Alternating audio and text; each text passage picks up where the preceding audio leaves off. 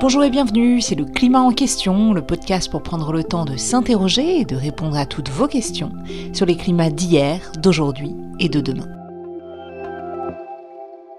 Et aujourd'hui, on continue notre série sur les solutions pour décarboner les différents secteurs émetteurs de gaz à effet de serre en France en s'intéressant au secteur des transports. D'ici 2035, les constructeurs automobiles ne pourront plus commercialiser de véhicules neufs thermiques en Europe. Mais avant cela, en France, de nouvelles mesures seront prises pour baisser la pollution de nos voitures thermiques. En effet, fin octobre, le gouvernement a annoncé que les zones à faible émission ZFE seraient mises en place avec dès juillet 2024 les premières verbalisations.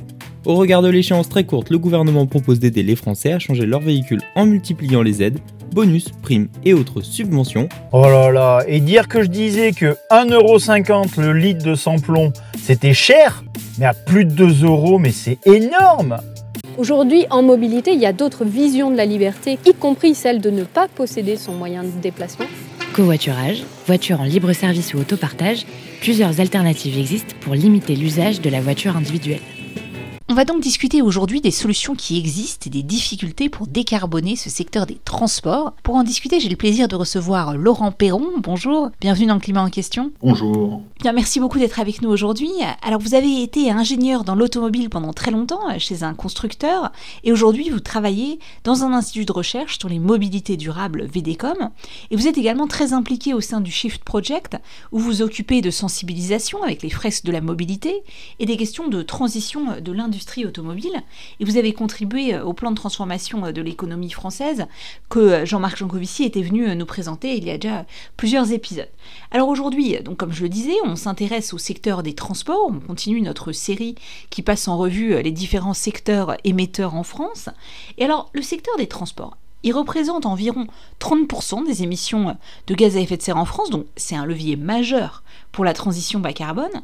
Et alors, pour qu'on commence bien et qu'on comprenne bien les choses, est-ce que vous pouvez nous aider à comprendre ce qu'il y a derrière ces 30% Est-ce que c'est principalement des voitures, des camions, des avions? De quel type de déplacement on parle? Oui, alors en effet, le, secteur des transports est le premier secteur euh, émetteur en France. Et euh, ce qu'il faut bien comprendre quand on parle d'émissions, c'est qu'on ne parle entre guillemets que d'émissions à l'usage, c'est-à-dire que des, émissions qu'on émet au pot d'échappement pour faire court sur le sujet des transports. Les 30%, ils se décomposent en trois gros pavés, on va dire. La voiture individuelle, qui représente un peu plus de la moitié des émissions du secteur du transport. Les euh, véhicules utilitaires légers, donc les camionnettes hein, pour faire court, représentent un petit 20% euh, du secteur et les poids lourds un peu plus de 20% également. Donc quand on additionne ces trois euh, modes de transport, on, a des émissions qui sont au-delà de 90%. Le reste est constitué de l'aérien, euh, du fluvial et du maritime et euh, des deux roues. Quand on dit aérien dans ce secteur, on ne compte que les vols intérieurs et les vols vers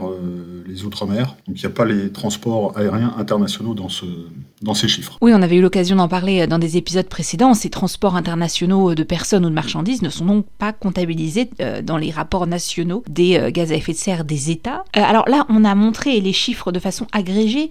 Peut-être que ce serait plus parlant si on regarde au niveau d'une personne individuelle, quand on a le choix entre différents modes de transport. Est-ce que vous pouvez nous donner quelques ordres de grandeur sur combien on émet selon quel type de transport on choisit? Alors l'unité qu'on utilise, hein, c'est les grammes de CO2 au kilomètre parcouru. Et effectivement, ils sont très variables en fonction du mode de transport qu'on utilise. Euh, le plus sobre, c'est euh, les plus sobres, c'est euh, le vélo et la marche. Le vélo à assistance électrique est un petit peu émetteur, mais relativement faiblement. Les modes de transport les plus émetteurs, c'est la voiture quand on la voiture thermique quand on l'utilise seul. Et l'avion, pour avoir quelques ordres de grandeur, c'est à peu près 200 grammes euh, au kilomètre parcouru. Et puis on va trouver aussi euh, les transports en commun euh, électrifiés, donc le, train, le TGV, le métro, qui sont environ 100 fois moins émetteurs que la voiture seule.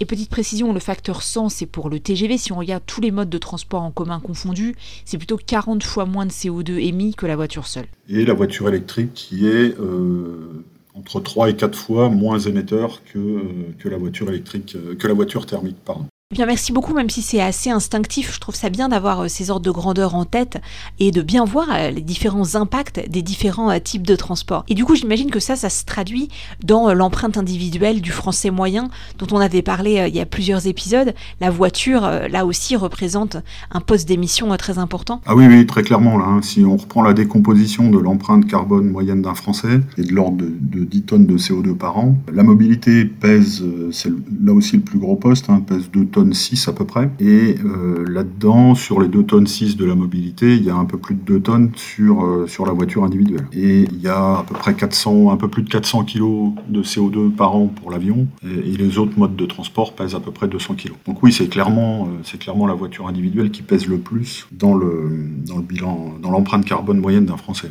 Alors maintenant, euh, je reviens à l'échelle plus globale du secteur, puisque comme l'ensemble des autres secteurs, le secteur des transports doit atteindre la neutralité carbone. Pourtant, vous nous l'avez dit, il part de très haut.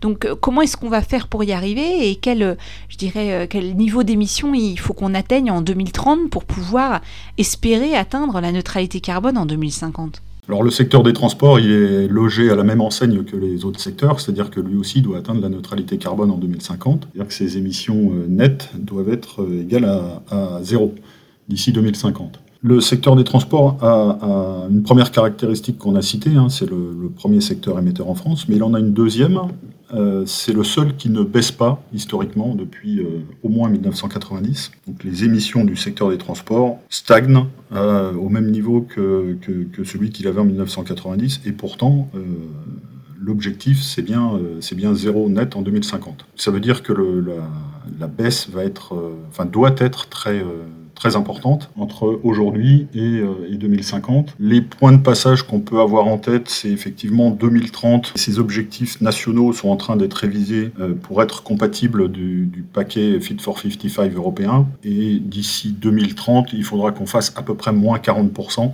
euh, par rapport à 1990. Donc c'est un objectif extrêmement ambitieux qu'il faut qu'on atteigne sur le secteur des transports. Alors pour une raison assez simple, hein, c'est que le, le secteur dépend quasi exclusivement du pétrole encore aujourd'hui. Plus de 90% de l'énergie qu'on utilise dans les transports, quels qu'ils soient, est issue du pétrole. Euh, et ça explique la difficulté à décarboner, mais aussi euh, les euh, décisions européennes, notamment sur l'interdiction de vente des véhicules thermiques neufs en Europe à partir de 2035. Alors on va revenir tout de suite sur euh, les politiques publiques à mettre en place pour décarboner ce secteur des transports, mais je voudrais juste revenir sur un point qui m'a un peu interpellé dans ce que vous dites. Comment est-ce qu'on explique euh, cette évolution des émissions du secteur depuis 1990 Ça n'a pas diminué malgré euh, quand même, j'imagine, une meilleure efficacité énergétique des véhicules? Est-ce que c'est parce qu'on roule plus, les véhicules sont plus gros? Comment on explique ça? Alors le, vrai facteur historique qui fait que les, émissions ne baissent pas, c'est la demande de transport c'est-à-dire les kilomètres euh, parcourus euh, par chacun d'entre nous tous les ans. Alors sous l'effet soit des kilomètres unitaires qu'on fait de plus en plus, soit par l'évolution démographique. Euh, mais c'est bien ce facteur de, demande de transport qui explique principalement le fait que, les émissions ne baissent pas et qu'elles aient même qu'elles aient même un peu augmenté jusqu'en 2015. La deuxième, enfin les deux autres raisons pour lesquelles ça ne baisse pas, c'est qu'on utilise encore au quotidien majoritairement la voiture et on est de moins en moins nombreux dans les voitures. Et puis dernier facteur explicatif, historiquement, on est passé de modes actifs type vélo et marche des modes plus carbonés euh, que sont notamment la voiture. Oui, effectivement. En fait, c'est vrai que cette tendance euh, dans les dernières décennies, on peut s'en rendre compte en parlant tout simplement autour de nous, en famille, avec nos parents, encore plus évidemment nos grands-parents. Le nombre de kilomètres parcourus euh, par an et puis les façons de se déplacer, hein, en particulier, vous le disiez, la, la, voiture individuelle, ont quand même beaucoup changé euh, au cours du temps. Alors, si on en vient maintenant aux solutions pour changer nos pratiques et puis pour décarboner ce secteur, vous l'avez dit, les objectifs sont très ambitieux au regard du niveau des émissions actuelles. Mais qu'est-ce qu'on pourrait faire en commençant peut-être par les solutions les plus faciles. Quelles sont les alternatives aujourd'hui pour réduire rapidement une partie de ces émissions? Alors peut-être ce qui est important de rappeler quand même, c'est que on ne peut pas faire reposer la charge de la décarbonation de ce secteur-là, mais les autres c'est pareil, hein, que sur les individus. Euh, donc il y a bien le triptyque euh, action individuelle, action des employeurs, action des pouvoirs publics qui est à activer si, si, on veut atteindre nos objectifs ambitieux. Sur les changements d'habitude qu'on pourrait faire pour réduire assez rapidement et assez facilement nos émissions, si on se concentre sur la voiture, adopter l'éco-conduite est un levier extrêmement facile et extrêmement efficace pour réduire les émissions et accessoirement les dépenses de carburant. Alors l'éco-conduite, c'est quoi? C'est rouler moins vite, c'est euh, rouler de façon plus souple, euh, c'est s'assurer que les pneus de sa voiture sont bien gonflés et que sa voiture est bien entretenue. Et ça, en moyenne, ça peut faire économiser entre 10 et 15% de, carburant et donc d'émissions. On peut aussi s'interroger, même si c'est un petit peu contraignant, hein, s'interroger à chaque déplacement qu'on doit faire. Un, est-ce que le déplacement est effectivement indispensable? Euh, S'il est indispensable, est-ce que je peux le faire autrement qu'en voiture? Est-ce que je peux pas y aller à pied? Est-ce que je peux pas prendre le vélo? Est-ce que j'ai pas des transports en commun? À ma disposition Donc ça, c'est plutôt du ressort de ce qu'on appelle le report modal. Et puis, euh, on peut aussi, à titre individuel ou à titre euh, encouragé par son entreprise, pratiquer le covoiturage. C'est un moyen assez euh, efficace de, réduire les émissions de la voiture individuelle. Donc il y a plusieurs niveaux d'action. Hein. On peut se demander est-ce que le trajet est réellement nécessaire? Est-ce qu'on peut le faire autrement avec un autre moyen de transport qui serait euh, plus sobre en émissions euh, de gaz à effet de serre?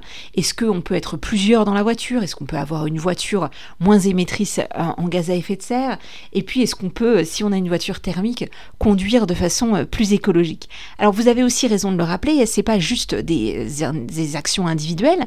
Il va falloir aussi que les pouvoirs publics agissent et il y a des changements structurel très important à faire, notamment en termes d'infrastructure. Si vous pouvez nous décrire quelques-unes de ces transformations qu'on va devoir faire dans le secteur à euh, plutôt euh, plus long terme. Alors sur le très long terme, euh, il y, a deux, choses à faire. Il y a à reconstruire un imaginaire autour de la mobilité qui soit différent de celui qu'on a construit depuis une cinquantaine d'années, qui, est, complètement centré autour du véhicule individuel, de manière à euh, réhabiliter l'idée de mobilité différente, transport en commun, vélo, marche par exemple. Donc il y a, il y a quand même cette dimension euh, imaginaire tiré par la publicité, tiré par euh, le fait qu'on nous ait vendu que la voiture individuelle était forcément synonyme de liberté, à reconstruire. Et puis plus, euh, concrètement, euh, à long terme encore une fois, on pourrait imaginer devoir reconstruire un, urbanisme qui réduit les distances à parcourir. Dit autrement, construire les villes ou les métropoles, qui rassemblent sur un, espace assez restreint à la fois les, les aires d'habitation, les zones d'activité et, euh, les services euh, ou les commerces, de manière à à réduire la demande de transport. Ensuite, sur les infrastructures, on peut aussi imaginer, alors ça, ça peut être plus rapide, même si ça nécessite des investissements et des réflexions assez profondes sur la place de la voiture dans la société. Imaginez de développer des infrastructures euh, cyclables à un rythme assez élevé et euh, dans des conditions de sécurité qui permettent à tout le monde de prendre le vélo pour couvrir les distances, allez, disons, de, euh, de 3 à 15 km avec un vélo à assistance électrique. Pays qui se sont occupés de cette politique cyclable, comme les Pays-Bas par exemple, alors euh, ça a pris euh, quelques décennies, hein, mais, aujourd'hui ils ont un réseau cyclable, un système vélo complet qui comprend à la fois des infrastructures continues et sécurisées, des espaces de stationnement au départ à l'arrivée, des services autour du vélo, et ils ont une part, euh, une part modale du vélo qui, qui est sans commune mesure avec, avec celle qu'on a. Je voudrais juste qu'on revienne sur euh, la question des transports en commun, qui est euh, un élément par définition structurel, puisque ça ne peut pas être simplement des décisions individuelles, et puis beaucoup d'individus, notamment dans les territoires ruraux, n'ont tout simplement pas l'option de transport en commun, et puis même ceux qui habitent dans les territoires périurbains ou urbains n'ont pas toujours une ligne qui peut les emmener de leur domicile à leur travail, où on parle souvent des problèmes de communication entre banlieues, par exemple, qui doivent passer par Paris. Et puis, euh, dans des territoires où la densité est plus faible, on a des lignes SNCF qui, avant, euh, reliaient euh, des villages ou des villes entre elles qui ont tout simplement fermé. Donc, comment est-ce que vous pourriez envisager, une très grande question, mais enfin, c'est quoi le futur des transports en commun et quel rôle peuvent jouer les transports en commun dans ce futur décarboné que vous nous décriviez à l'instant? Il s'agira en effet pas de mettre une ligne de transport en commun derrière chaque maison, mais plutôt de mettre les habitations à proximité des lignes de transport en commun, plutôt dans l'autre sens. Rouvrir les, lignes, euh, les lignes SNCF qui ont été fermées, pourquoi pas euh, Il y a très certainement des cas où c'est très pertinent. Je pense qu'il faut se livrer à une analyse assez fine euh, des déplacements euh, tels qu'ils sont aujourd'hui pour savoir si telle ou telle ligne est pertinente. Mais on peut aussi imaginer d'autres euh, utilisations de ces lignes-là, qu'il est nécessaire de faire rouler un, train qui a 7 ou 8 rames, ou est-ce qu'on peut mettre des, des transports de voyageurs beaucoup plus légers sur ces lignes qui auraient un, l'avantage de la fréquence, et deux, un autre avantage qui est de, des moindres coûts de maintenance par du matériel roulant qui serait, qui serait moins, euh, moins dégradant pour le, pour le, le système ferroviaire alors ça, ça nous amène vers euh, deux questions qui reviennent très souvent quand on parle de la décarbonation du système des transports, et parfois de façon euh, très tendue, comme on l'a vu par exemple avec les gilets jaunes. La première, c'est la possibilité pour les ruraux euh, de faire autrement que finalement juste d'utiliser la voiture individuelle. Et la deuxième, c'est la question du, du, portefeuille, enfin tout simplement de l'accessibilité, de pouvoir acheter une voiture plus efficace, une voiture électrique, éventuellement de déménager plus près des centres-villes quand on voit le prix des loyers ou le prix euh, des appartements à l'achat. Comment est-ce qu'on concilie tout ça pour euh, envisager cette transition bas carbone dans le secteur des transports de façon, euh, je dirais, accessible à tous et, pacifiée? Alors effectivement, on va quand même rentrer dans un monde un tout petit peu plus complexe voire beaucoup plus complexe. Pour caricaturer un peu, aujourd'hui, la réponse à tous nos déplacements, c'était la voiture individuelle. Elle sert à aller à la boulangerie au bout de la rue, à emmener les enfants à l'école ou à traverser la France pour aller en vacances l'été. Demain, ça, va se complexifier dans le sens où il faudra presque, encore une fois, à chaque déplacement, se poser la question c'est quoi le mode de transport le plus pertinent, à la fois pour mon portefeuille et pour les émissions de CO2. Et quand on dit ça, euh, la question va se poser, enfin, en tout cas la réponse à la question du mode de déplacement le plus pertinent va, va être très différente suivant notre lieu d'habitation. Dans les zones denses, euh, on peut imaginer que les alternatives à la voiture existent que ce soit en termes de pistes cyclables ou de transport en commun. Dans les milieux euh, périurbains, voire ruraux, euh, il est clair qu'on ne va pas mettre des bus sur, toutes les routes de France, par exemple. Pour autant, des, solutions commencent à, exister, notamment du. Alors j'ai en tête des, solutions de covoiturage dynamique. Alors c'est pas tout à fait la même chose que dans les milieux euh, urbain. C'est plutôt des arrêts ou des aires de covoiturage qui sont situés à des points un peu stratégiques que les personnes peuvent rejoindre, euh, donner rendez-vous à un covoitureur qui vous prend sur, euh, sur une ligne bien définie. Donc ça, ça, commence à exister, c'est assez performant en milieu rural. On a aussi euh, des solutions d'autopartage en milieu peu dense qui commencent à émerger et qui peuvent être très intéressants dans un, dans un objet ou un objectif social sur un territoire où les gens se connaissent par exemple. Et puis, euh, la voiture électrique, on en a parlé. Je, considère que c'est plutôt dans les milieux ruraux peu denses que la voiture électrique a toute sa pertinence. En ville, encore une fois, on, aura, on a déjà ou on aura bientôt des alternatives à la voiture. En milieu rural, la voiture électrique, elle peut être parfaite. On a généralement une maison individuelle ou un endroit où on peut recharger son véhicule à la maison. La voiture électrique, aujourd'hui, peut couvrir... Euh, entre 100 et, 250 km, donc ça, suffit largement à couvrir la très grande majorité de nos déplacements, pour peu, encore une fois, qu'elle soit, euh, soit accessible. Et elle sera accessible, à mon avis, à deux conditions. La première, c'est que on ait un marché de l'occasion qui se développe assez rapidement, et ça, ça va, ça va forcément arriver dans les années qui viennent. Et la deuxième condition, c'est qu'elle soit... Euh, que, les personnes soient accompagnées, soit par leur collectivité, soit par euh, l'État. Et c'est là que la proposition de leasing social prend son sens pour accompagner les personnes qui en ont besoin à accéder à la mobilité électrique. Pour autant, il y a quand même quelques offres qui existent déjà. Hein. On a des, alors soit des Zoé d'occasion, par exemple, pour pas les citer, qui, sont déjà sur le marché, soit des petites voitures, des quadricycles type Renault Twizy ou Citroën Ami, euh, qui peuvent parfaitement répondre à une partie des besoins de mobilité en milieu rural et qui pour le coup sont pas, enfin, peuvent être, euh, peuvent être accessibles euh, pour peu qu'on soit un petit peu accompagné. Ah, merci beaucoup pour ce panorama des solutions. Et même si vous avez raison de le rappeler, le rôle des pouvoirs publics est absolument fondamental et qu'il faut des changements structurels, je voudrais juste qu'on termine sur cette question qui nous nous revient le plus, qui est qu'est-ce que je peux faire? Est-ce que vous pouvez euh, rappeler vos quelques recommandations euh, à nos auditrices et nos auditeurs, dont euh, probablement, comme la plupart des Français, le bilan carbone est fortement impacté par les transports et donc l'usage de la voiture? Qu'est-ce qu'ils et elles peuvent faire pour limiter les émissions de gaz à effet de serre liées à leur déplacement Alors, je, l'ai déjà cité, mais je, vais le reciter parce qu'on n'y prête pas, à mon avis, suffisamment d'attention. L'éco-conduite est un levier gratuit, enfin même plus que gratuit, puisqu'il va vous ou faire économiser du carburant. Après, le télétravail est, euh, euh, une solution pour réduire euh, les déplacements, ça c'est clair. Maintenant, il n'y a que, en gros, un tiers des métiers en France qui sont télétravaillables. Donc les autres, il va falloir qu'ils fassent...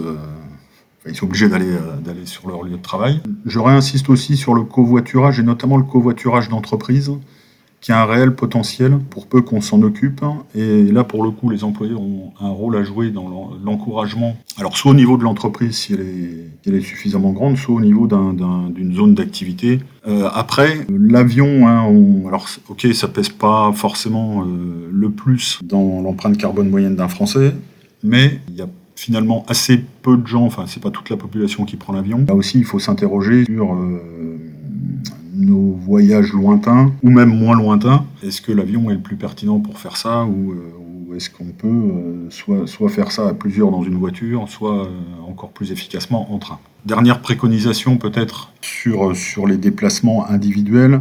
il y a quand même une bonne solution aujourd'hui d'alternative à la voiture thermique, c'est la voiture électrique. Pour peu qu'elle soit petite et, surtout accessible en prix. La grosse difficulté qu'on a aujourd'hui dans l'offre de voitures électriques, c'est qu'elles sont plutôt des grosses voitures euh, et qui restent extrêmement euh, chères à l'achat. Et en même temps que le marché de, l'occasion de ces voitures-là est assez, euh, assez restreint parce que c'est des produits qui sont assez, assez récents finalement. Eh bien, merci beaucoup Laurent Perron de nous avoir accompagnés pour cet épisode. Et comme d'habitude, un grand merci à Alexandre Carrier, Fabrice Etifier et Karim Baldé, ainsi qu'à Clément Sondung pour la musique originale de ce podcast fait maison, avec les moyens du bord. Et si vous aimez euh, le climat en question, n'hésitez pas à vous abonner sur les plateformes de podcast. Vous pouvez également nous retrouver sur les réseaux sociaux, Facebook, Twitter, Instagram, YouTube, LinkedIn. Et vous pouvez également nous contacter par email, le climat en question avec un S, à tecomail.fr. A très bientôt pour de nouveaux épisodes.